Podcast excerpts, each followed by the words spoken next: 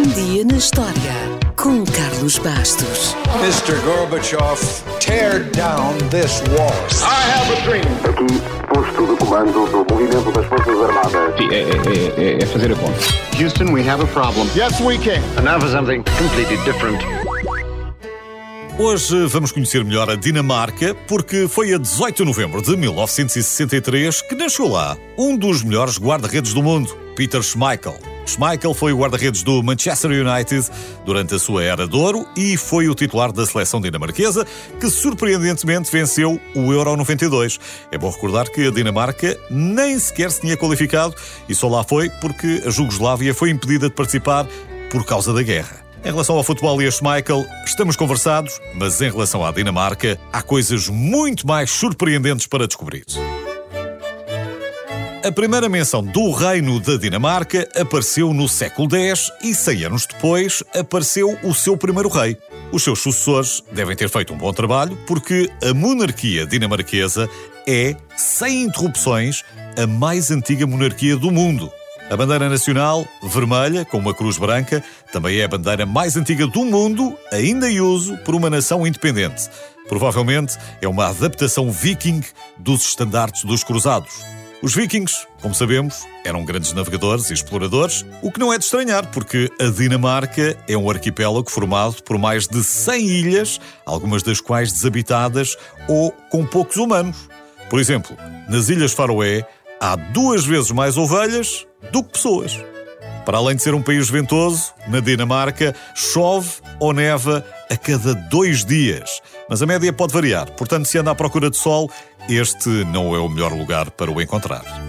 Mas mesmo sem sol, a Dinamarca é o país mais feliz do mundo e, ao mesmo tempo, o menos corrupto do mundo. Talvez as duas coisas estejam interligadas. Os dinamarqueses também gostam muito de bicicletas. O país tem duas vezes mais bicicletas do que carros. E andam nelas, atenção. Não é só para enfeitar.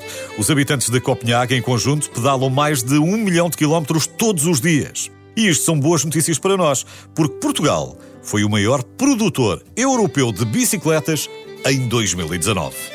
Para além de pedalarem, praticamente todos os dinamarqueses sabem nadar, já que a natação faz parte do currículo obrigatório das escolas, e a escola deve ser boa, porque a Dinamarca já ganhou 14 vezes o Prémio Nobel. O destaque vai para a medicina com 5 prémios e a literatura com 4. Basta recordar a autora mais famosa da Dinamarca, Karen Blixen, autora de África Minha, ou o escritor de contos infantis Hans Christian Andersen, provavelmente o dinamarquês mais conhecido do mundo. Talvez não saiba, mas ele, quando viajava, levava sempre consigo uma corda para poder escapar pela janela em caso de incêndio. Tanto quanto sabemos, nunca aconteceu. Mas os dinamarqueses são previdentes. Por exemplo, o inventor Jens Olsen passou 27 anos a construir o famoso relógio mundial em Copenhaga, que supostamente será capaz de dar horas com precisão durante os próximos 500 mil anos. É possível até que dure mais do que os tijolos de Lego, outra criação de um dinamarquês. Lego é uma abreviatura de duas palavras dinamarquesas, leg, got, que significam jogar ou brincar bem.